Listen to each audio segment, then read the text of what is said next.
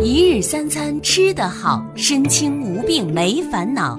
普及膳食调养知识，让我们所有追求健康梦想的人少吃药、少打针，通过膳食的调养，吃得好、吃得饱、吃出健康。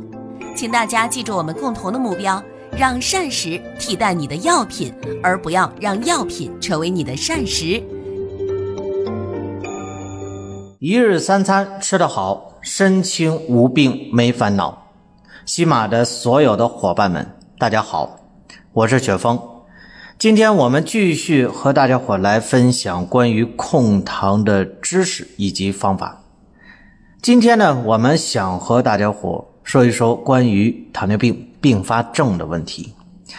之所以说到这一点呢，原因是什么呢？就是我发现最近有不少。啊，这伙伴呢加我微信的是糖尿病患病十年以上的。那么其实呢，根据啊糖尿病的一个发病的周期来看，基本上在发病七年以上的时候，如果我们对血糖控制的不是特别的理想的话，那么都有可能开始合并一些这个相关的疾病啊。你比如说七年左右的时候会出现呢心脑血管疾病，那如果说十年以上，还要考虑呢，眼病啊，十五年左右的时候呢，可能考虑肾脏的问题。当然，我们有很多伙伴可能啊，这个出现糖尿病啊，时间没有五年，没有七年，也没有十年，两三年就出现并发症了。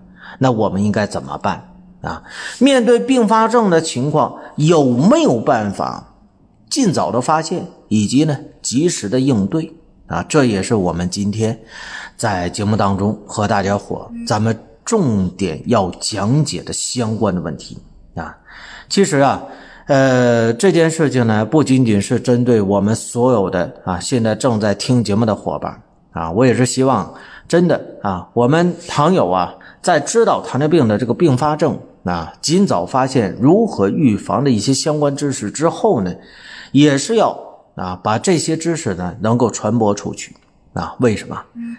至少来讲的话，大家清楚啊，目前我们中国也是糖尿病的大国啊，可以说这糖尿病的人群太多了，是吧？那么我们只有把这个血糖控制好了啊，远离并发症了啊，才能够呢不影响我们的正常生活啊，而且咱们也可以活的质量很高，是吧？甚至说可以活得很长寿。但是这前提是什么呢？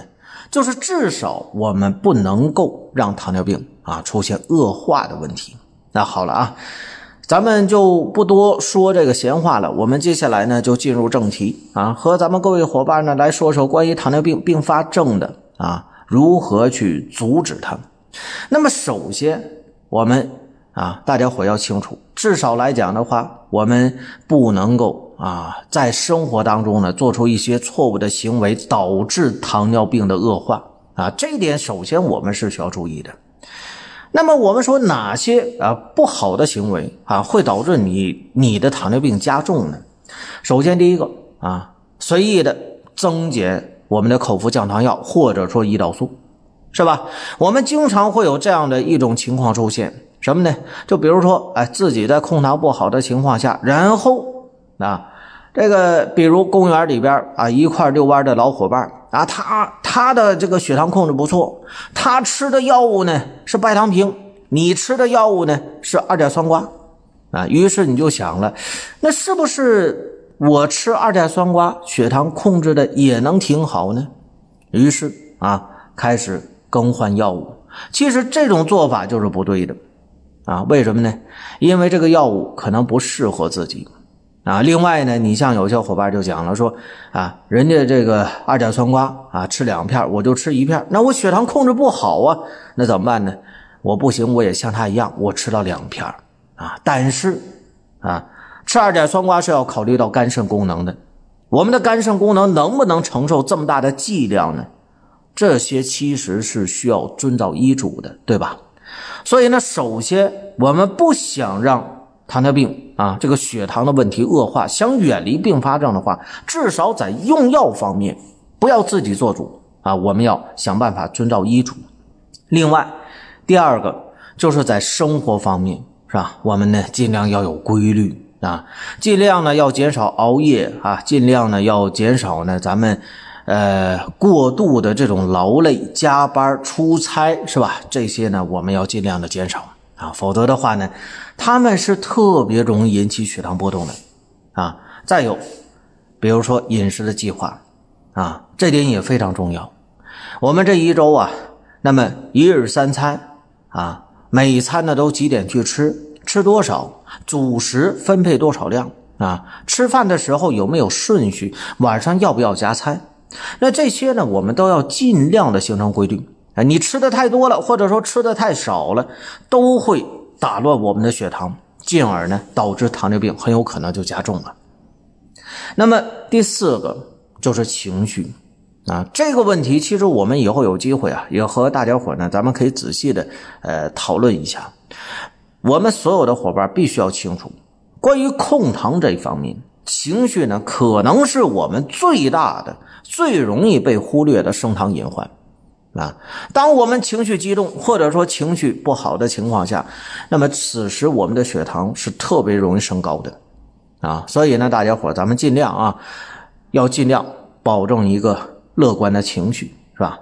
另外呢，你像天气的这种啊忽冷忽热的变化啊，或者说呢啊出现这种呢不太恰当的体育的锻炼，你比如说今天我就走了五公里啊，昨天我还走两百米呢，今天我就直接一咬牙走了五公里。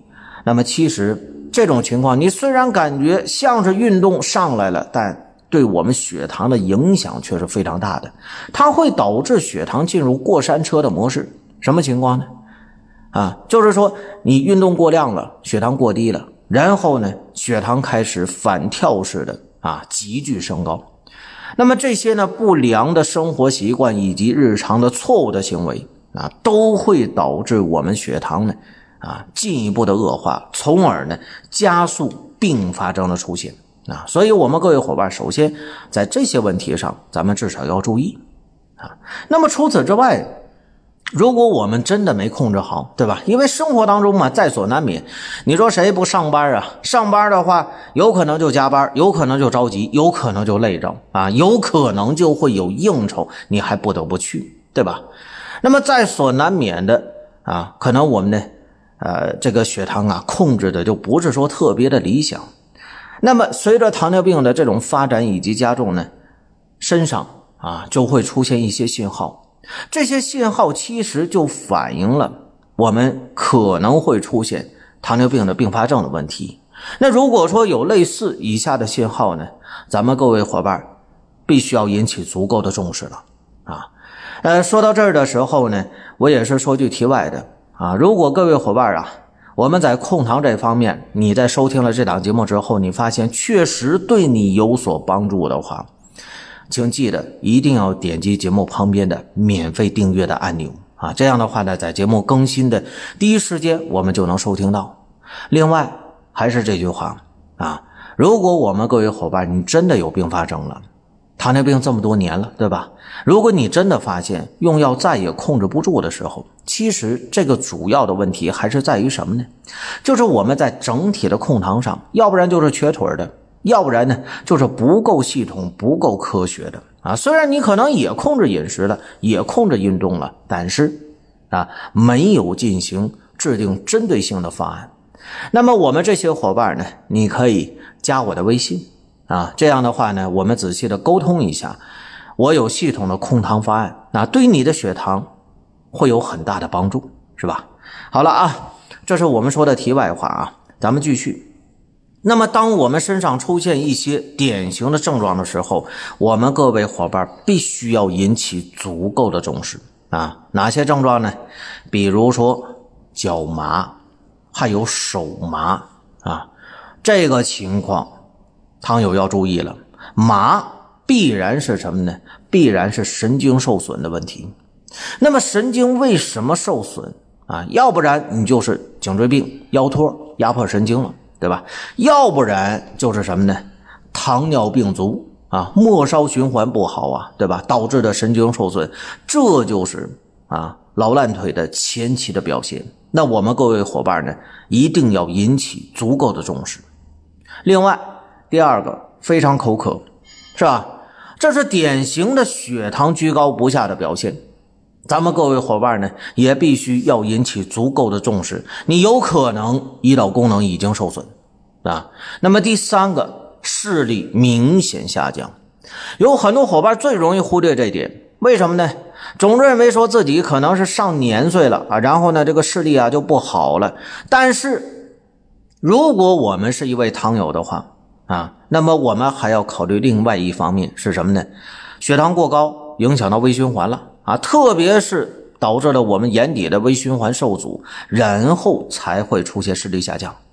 其实微循环系统在我们全身是分布各处的，对吧？你包括手脚，包括眼睛，包括肾脏，包括头部啊。所以呢，当我们视力已经明显下降的时候，这是一个信号啊，这可能说明我们全身的微循环都不好。那么此时我们要引起足够的重视，对吧？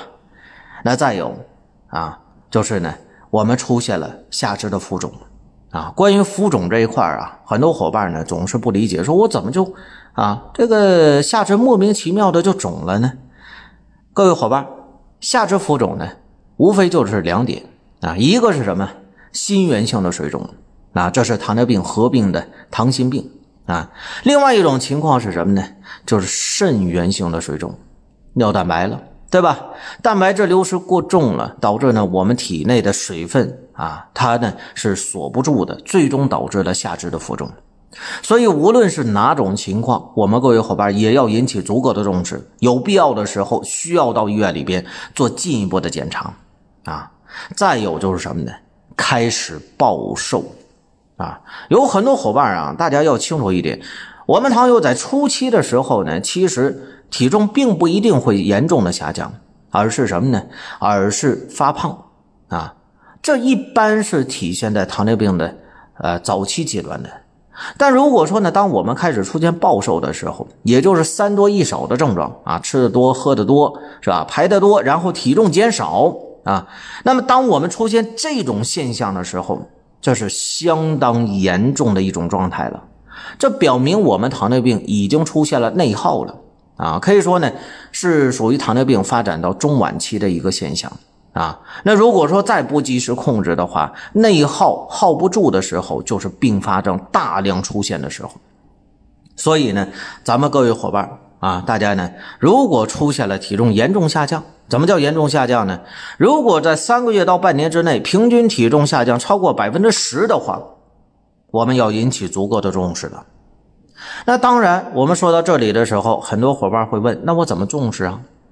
大家要清楚一点，就其根本来讲，之所以我们会出现并发症啊，咱们先不说你的这个并发症是出在哪儿啊，那么其实呢，首先是我们的血液质量变差，对吧？因为你血糖高了，那么血液质量变差之后呢，会导致什么呢？血管发生变化。啊，你比如说血管的张力是吧？血管的通透性啊，包括说血液的这种呢凝血啊，这个情况它呢都会发生本质上的变化，导致我们血管的硬化呀、通透性变差呀，然后呢血栓呢淤阻啊，导致全身的供氧不足啊，等等等等，出现了这一系列的问题。